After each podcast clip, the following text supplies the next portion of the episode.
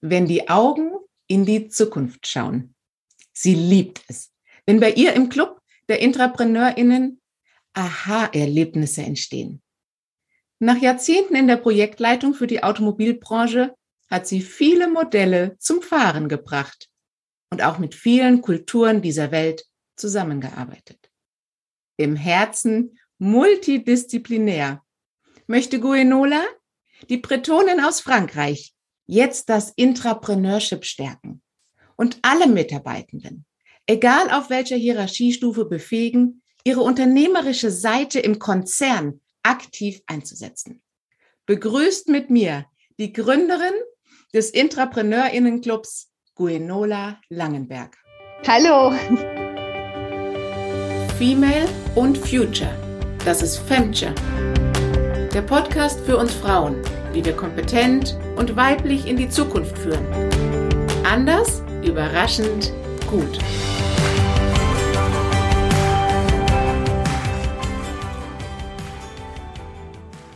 Liebe Guanola, Unternehmen erkennen vermehrt, dass allein von außen eingekauftes Know-how oder so vereinzelte Innovationsveranstaltungen eben nicht zur gewünschten Innovationshaltung im Unternehmen führen.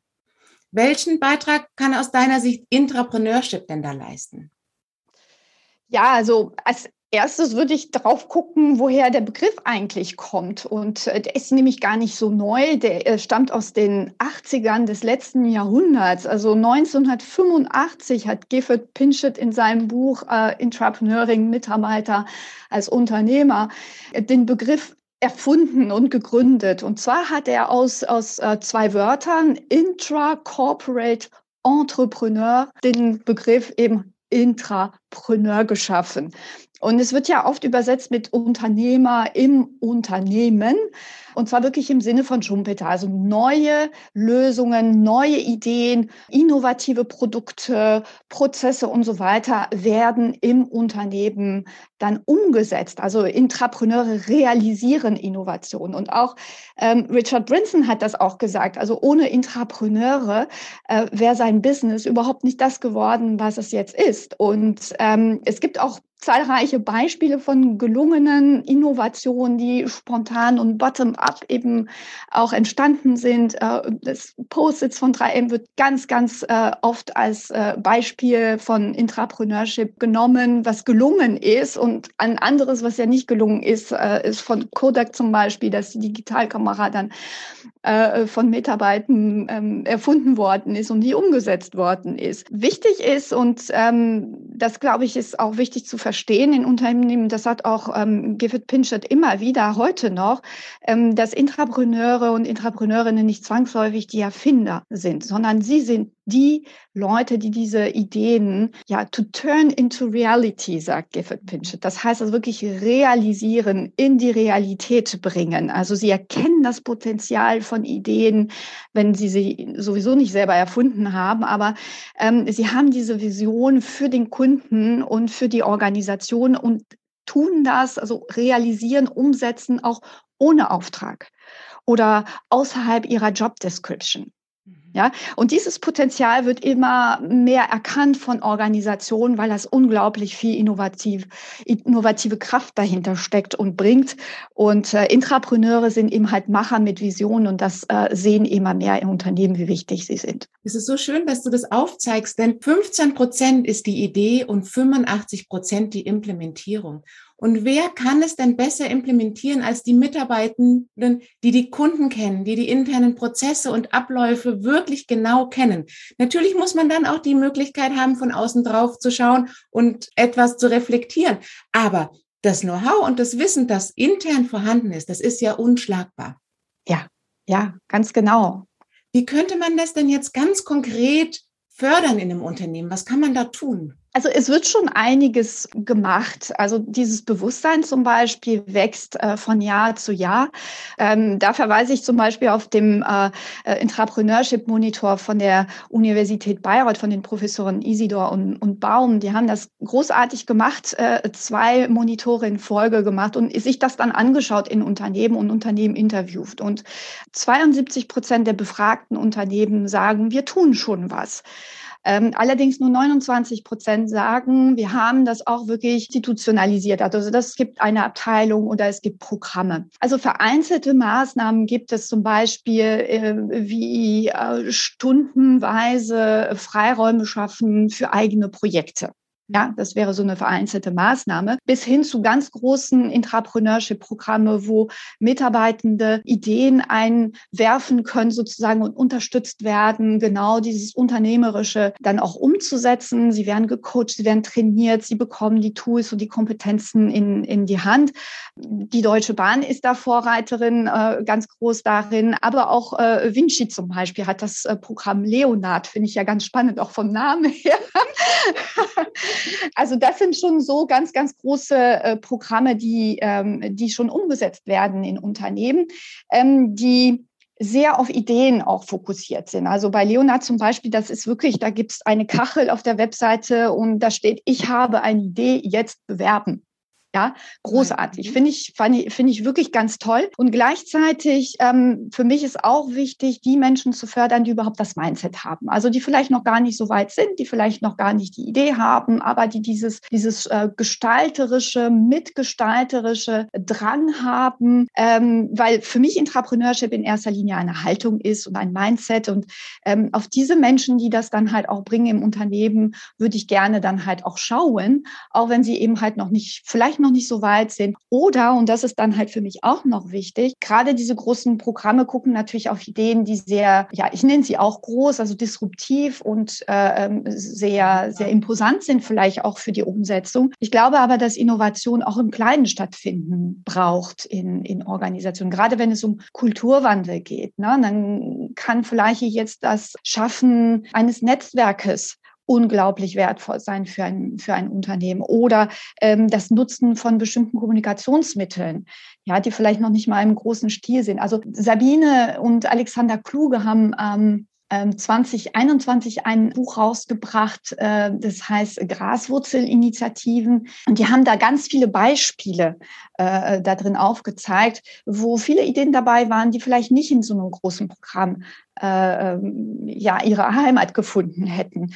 Und das ist für mich auch wichtig zu fördern und ähm, da äh, steckt da auch hier jetzt ganz, ganz viel Potenzial in, in, in den Unternehmen. Dieses auch Mitarbeitende dazu zu bringen, sich ähm, in das Unternehmen, das Geschehen, äh, in die Gestaltung des Unternehmens auch einzubringen. Und es gibt die, die das eben halt von sich aus schon sowieso wollen. Und die da herauszukristallisieren, das ist für mich eine ganz, ganz spannende Sache. Toll, Guenola, weil es ist tatsächlich auch von Oxford nochmal analysiert worden, wie Innovation dann heute gelingt.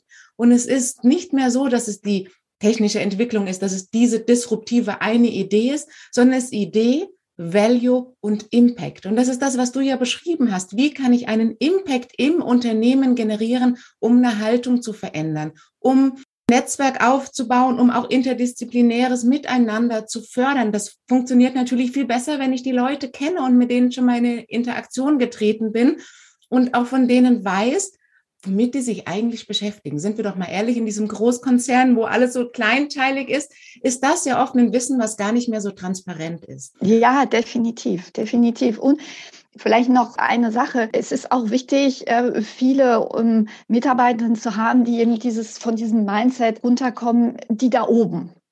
Ja, sondern dass sie sagen, ich habe eine Idee, ich bin nah an dem Kunden, ich bin nah an, an meinen Kollegen, ich weiß, wo die Probleme sind, ich verstehe die Probleme, deswegen kann ich sie auch lösen. Ich habe Lösungen oder Menschen, die, die ich kenne, die Lösungen haben und das möchte ich auch implementieren. Ich warte nicht, bis die da oben irgendwas ändern. So, und das ist, das ist ein, ein enormes Potenzial, was es auch für mich hier jetzt wirklich ähm, gilt zu fördern. Und Thomas Sattelberger hatte da mal einen, einen Begriff äh, noch reingeworfen, den ich ganz spannend finde, den ich sehr gerne auch im, im Zusammenhang mit Intrapreneurship bringe, der souveräne Unternehmensbürger. Weil äh, gerade in diesen dynamischen Netzwerken braucht es eben halt Menschen, die eigenständig nicht nur arbeiten, sondern auch entscheiden und kreativ auch äh, ähm, Lösungen finden können im Team. Und genau das ist für mich auch Intrapreneurship. Also nicht nur diese das Post-it. Das ist auch äh, sowas. Absolut. Und es ist genau aus diesem Grunde heraus ja auch bei McKinsey auf der Future Skill Liste Ownership. Als einer der Future Skills. Wer hätte das gedacht? Gell? Genau da geht es hin, dass ich eben losgelöst von den Prozessen und den Hierarchien, die im Moment existieren, um unsere Zusammenarbeit zu gestalten, Verantwortung für ein Kundenproblem, eine Verantwortung für eine Lösung, die Sinn macht, einnehme und dafür im Unternehmen sichtbar werde und die Ressourcen suche, um es zu einer Lösung zu bringen. Und da sind wir genau bei dem Thema. Und Guenola, du hast in dem Club der IntrapreneurInnen mit Martina Bär den gegründet und euch geht es speziell um die Werteorientierungen von Intrapreneuren. Und ihr löst euch ja damit von der bisherigen Meinung, dass Entrepreneure so eine bestimmte Persönlichkeitsstruktur aufweisen. Das waren ja oft die, die dann auf der Bühne gestanden haben und gesagt haben, hey, ich habe die coole Idee, follow me. Davon löst ihr euch. Das finde ich einen total spannenden Ansatz. Welche Werte sind es denn, die für euch hierbei wegweisend sind?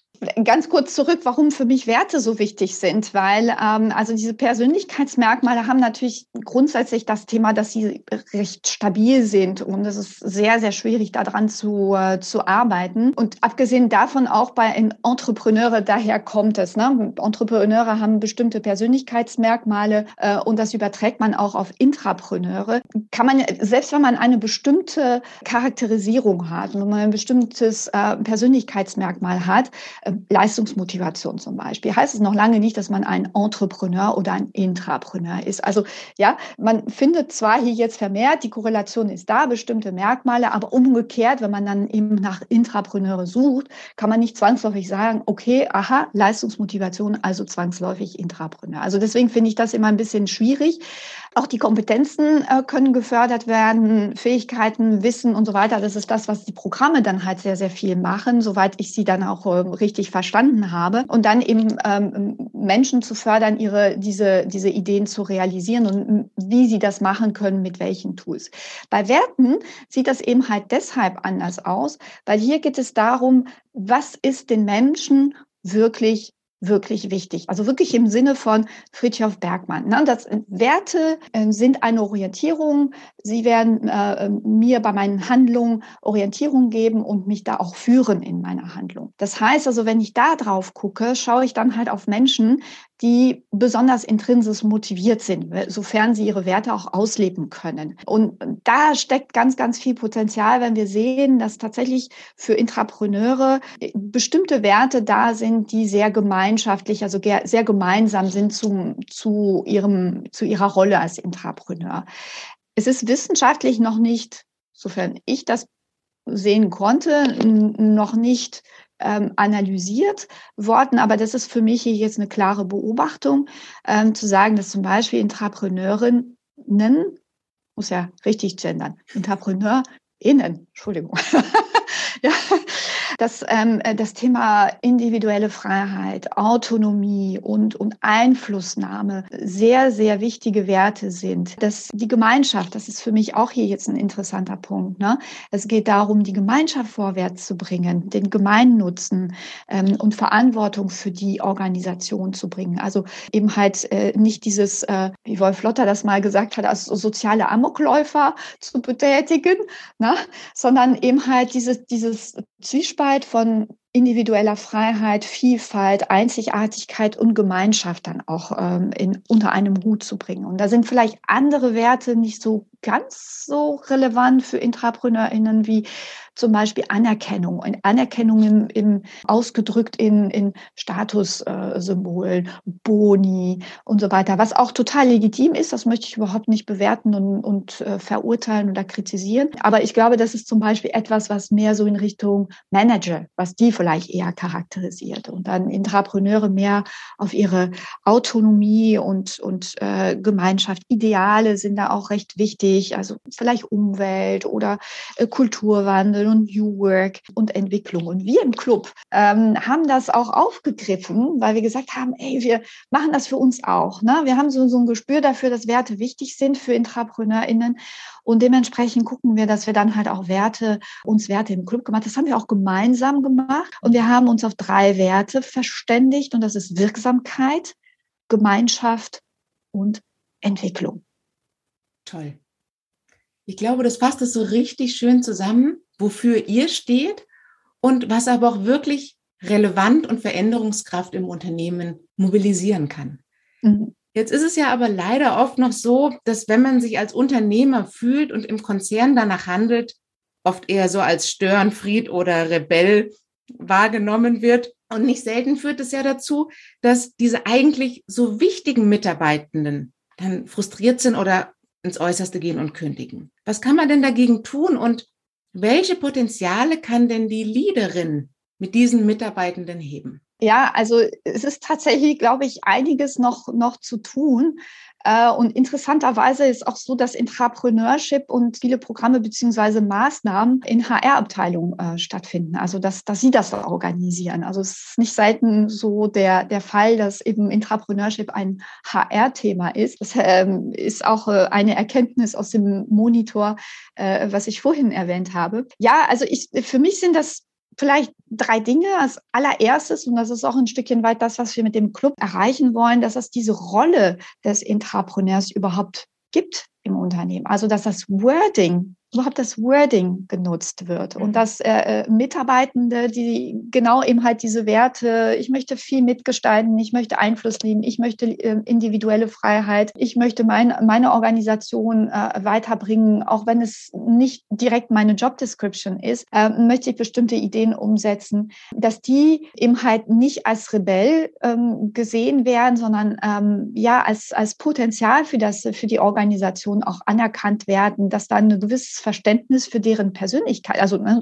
beziehungsweise Verhalten auch äh, entsteht. Also ich hätte es mir persönlich auch gewünscht in meinem Unternehmen, weil ich habe immer gedacht, ach, du bist irgendwie falsch. Mhm. Ja, du bist irgendwie falsch hier. Äh, also, also als Person auch. Ne? Ähm, hätte ich dann diese Rolle ein bisschen klarer für mich gehabt, dann ähm, wäre es vielleicht ein bisschen einfacher und dadurch auch, auch noch produktiver. Ich weiß es nicht, keine Ahnung. Also Bewusstsein für Intrapreneurship ähm, stärken, dieses, dieses Wording überhaupt nutzen und das als Stärke auch anerkennen und eben halt nicht nur als, als äh, ja, das ist Kritik, sondern es ist auch konstruktive Kritik und das auch so zu sehen und äh, anzunehmen. Ähm, Strategien auch zu entwickeln, ähm, damit die, ähm, diese Menschen, also diese IntrapreneurInnen ja agieren können. Und ich glaube, das ist sehr wichtig, Schutz- und Leitplanken auch zu definieren. Also im Prinzip Räume zu schaffen, wie sie sich ja ausleben können. Ähm, und da meine ich jetzt nicht nur, ähm, dass sie die Zeit dafür bekommen einfach, ähm, sondern dass sie auch wirklich für ihre tagtägliche Arbeit wirklich so Leitplanken bekommen und sagen, in diesem Rahmen kannst du dich äh, bewegen, darüber nicht, weil das ist dann halt vielleicht jetzt gefährlich für die Organisation oder das ist, sind nicht unsere Werte, das wollen wir hier jetzt ein bisschen anders. Aber in, innerhalb dieser Leitplanken hast du ganz viele äh, Gestaltungsmöglichkeiten. Also je breiter die Leitplanken sind, desto mehr Raum hat man natürlich. Und Schutz im Sinne, ja, wenn du in diesem äh, Rahmen was machst, dann, dann ist das okay für uns und wir schützen dich dann halt auch. Gerade Vorgesetzte, ne? die müssen da vielleicht jetzt mal Sachen, ähm, weil auch an höheren Hierarchien erklären, was ihre Mitarbeiter dann halt gemacht haben. Also das heißt, sie müssen auch irgendwie so einen Pakt ähm, mit, mit äh, IntrapreneurInnen auch schließen, zum Beispiel. Ne? Also Strukturen, Strategien schaffen, Progr die Programme haben wir natürlich genannt, ne? das ist äh, ganz klar. Ähm, und als Leaderin selber wirklich dieses, dieses, ähm, diesen Ansatz des äh, Empowerment auch mhm. zu nutzen. Ne? Das heißt also diese äh, psychologisches, äh, das psychologische Empowerment zu stärken, aber auch die strukturelle, das strukturelle Empowerment, also Machtverteilung, äh, Entscheidungsbefugnisse weitergeben, dass wir das strukturelle zum Beispiel äh, und das äh, psychologische ähm, in den Bereichen Einfluss, Selbstbestimmung, Sinn und Wirksamkeit da äh, viel viel Offenheit auch äh, zu zu bringen. Also das äh, wären so, so drei, drei Punkte. Super. Und für mich ist es immer so ein, ein Warnsignal. Vielleicht kann man da selber auch mal in seinen eigenen Meetings zuhören, wenn Leute sagen, ich habe eine dumme Idee oder ich habe mal eine blöde Frage. Dann sollte man als Führungskraft wirklich hellhörig werden und sagen, hm, habe ich hier diese psychologische Sicherheit, dass Menschen, die Vorschläge einbringen, die vielleicht jetzt erstmal außerhalb der Norm sind, dass die sich trauen, denen Gehör zu verschaffen. Habt da mal ein sensibles Ohr drauf, denn wenn diese Atmosphäre herrscht, dass man sich selber klein macht, wenn man was nach vorne bringen möchte, dann ist das nicht innovationsfördernd. Genau, vielleicht so als kleiner Praxistipp für den Lifehack in eurem Absolut. nächsten Team-Meeting. ja, total. Woran erkenne ich denn jetzt, dass ich Intrapreneurin bin? Und was hast du denn da für konkrete Tipps für mich? Ja, also ähm, wir haben ja jetzt drüber gesprochen, was, was könnte eine Leaderin machen, was könnte eine Organisation machen. Wir haben über die Programme ges äh, gesprochen und, und, und. Was natürlich für mich sehr wichtig ist, ist, dass die Menschen selber in die Selbstverantwortung gehen und selber einfordern. Ne? Ab dem Moment, wo denen klar ist, okay, das ist meine Rolle und hey, das ist eine Stärke und eigentlich ist das ein Potenzial für die Organisation, dann können die auch sehr, sehr gerade stehen und dann sagen, hey, ich brauche jetzt meine, meine Freiräume und ich brauche dies, ich brauche klar definieren, auch welche Ressourcen ich brauche, Sponsoren suchen und wenn es der eigene Chef oder die eigene Chefin nicht ist, dann weiter im Unternehmen suchen. Das heißt, im Grunde genommen erstmal muss ich für mich diese Rolle klar, äh, klar haben. Das ist, das ist eigentlich das äh, Erste, äh, was mir bewusst werden sollte, damit ich eben halt auch diese, dieses Selbstbewusstsein dann auch tatsächlich im Auftreten habe und Selbstvertrauen dann auch entwickeln kann.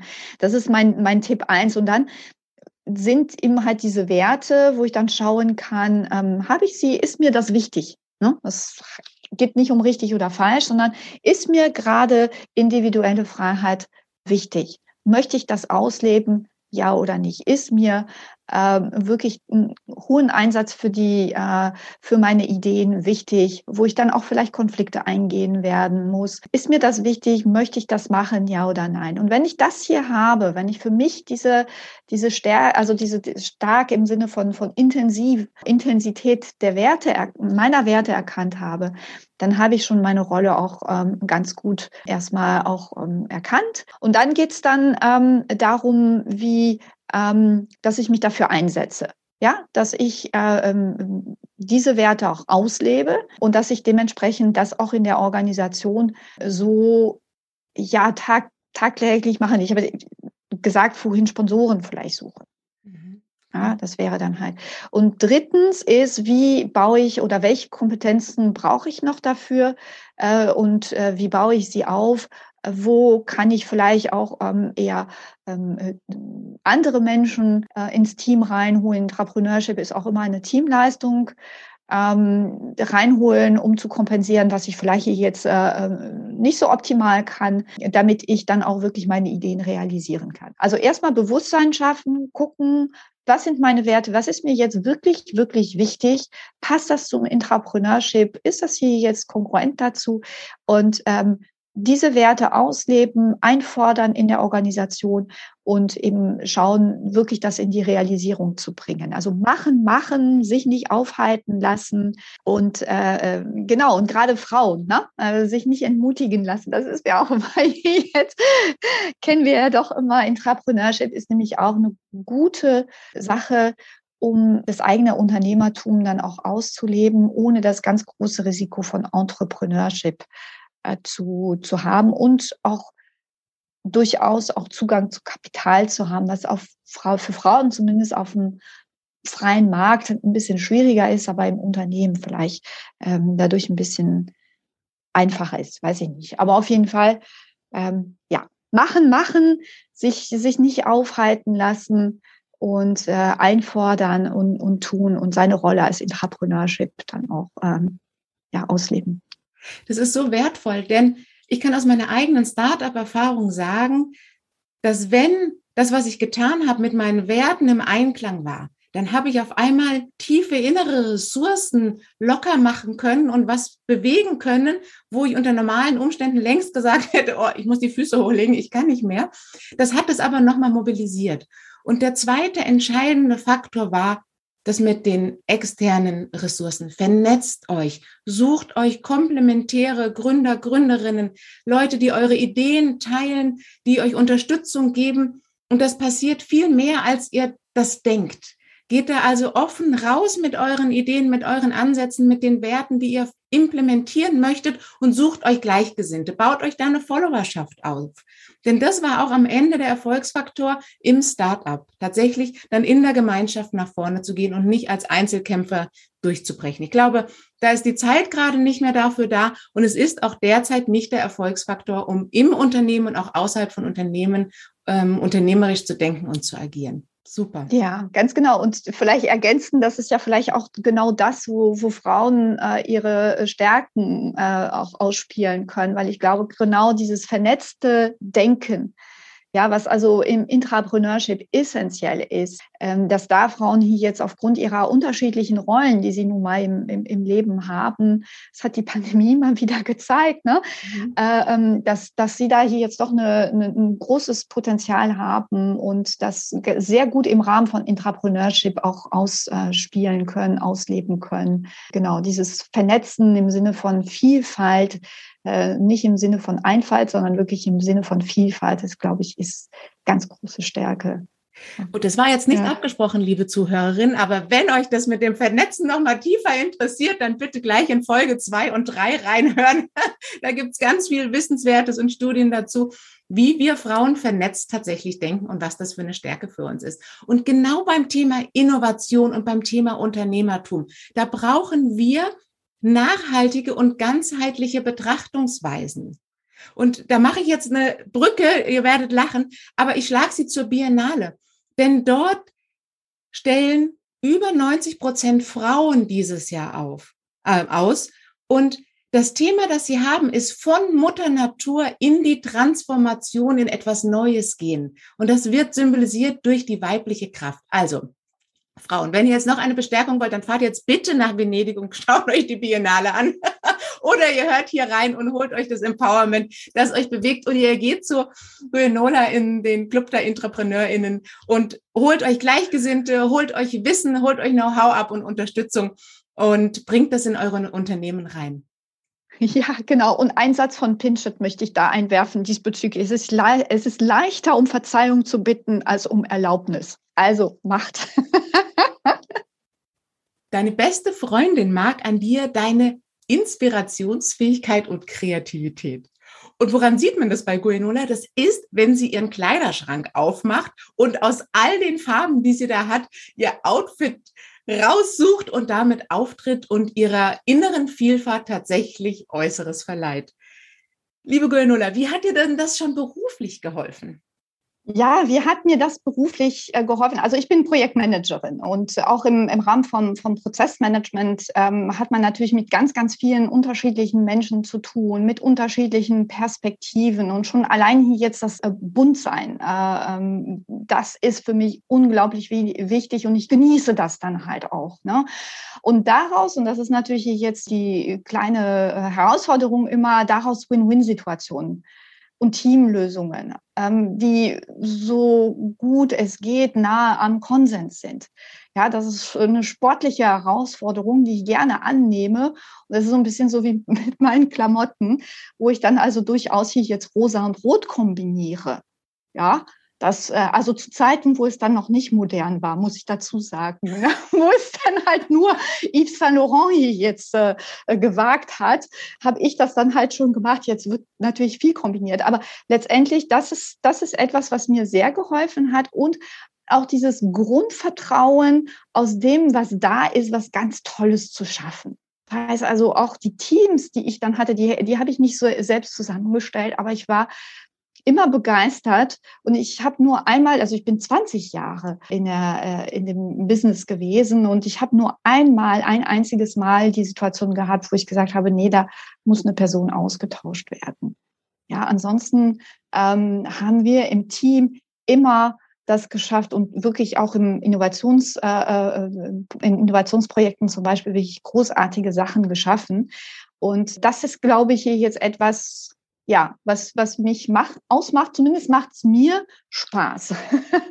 Bunt sein, Perspektiven, ähm, Win-Win-Situationen schaffen und wirklich ähm, mit dem, was da ist, Großartiges zu schaffen. Das ist, glaube ich, etwas, was äh, auch mit der Kreativität zu tun hat. Absolut. Und liebe Guenola, man spürt deine Vielfalt, man spürt deine Begeisterung für Intrapreneurship und dass du Frauen und Männer, Mitarbeitenden auf allen Hierarchieebenen darin bestärken willst. Und bis ihr zu Goenola in den Club kommt, könnt ihr einfach mal in eurem Kleiderschrank wild kombinieren und damit rausgehen. Ich danke dir für dieses tolle Interview. Freue mich, wenn wir auch weiter auf der Reise uns begleiten. Danke dir, danke. Und wenn auch ihr diesen innovativen Drang in euch spürt und einen Sparring-Partner sucht, dann kontaktiert mich gerne. In den Shownotes findet ihr meinen Calendly-Link, da kommt ihr direkt zu mir durch oder ihr freut euch mit mir auf die nächste Folge mit Katrin Mohr. Sie ist immer dann dabei, wenn es um kundenzentrierte und nachhaltige Innovationen geht. Innovationsentwicklung? Digital, ja klar.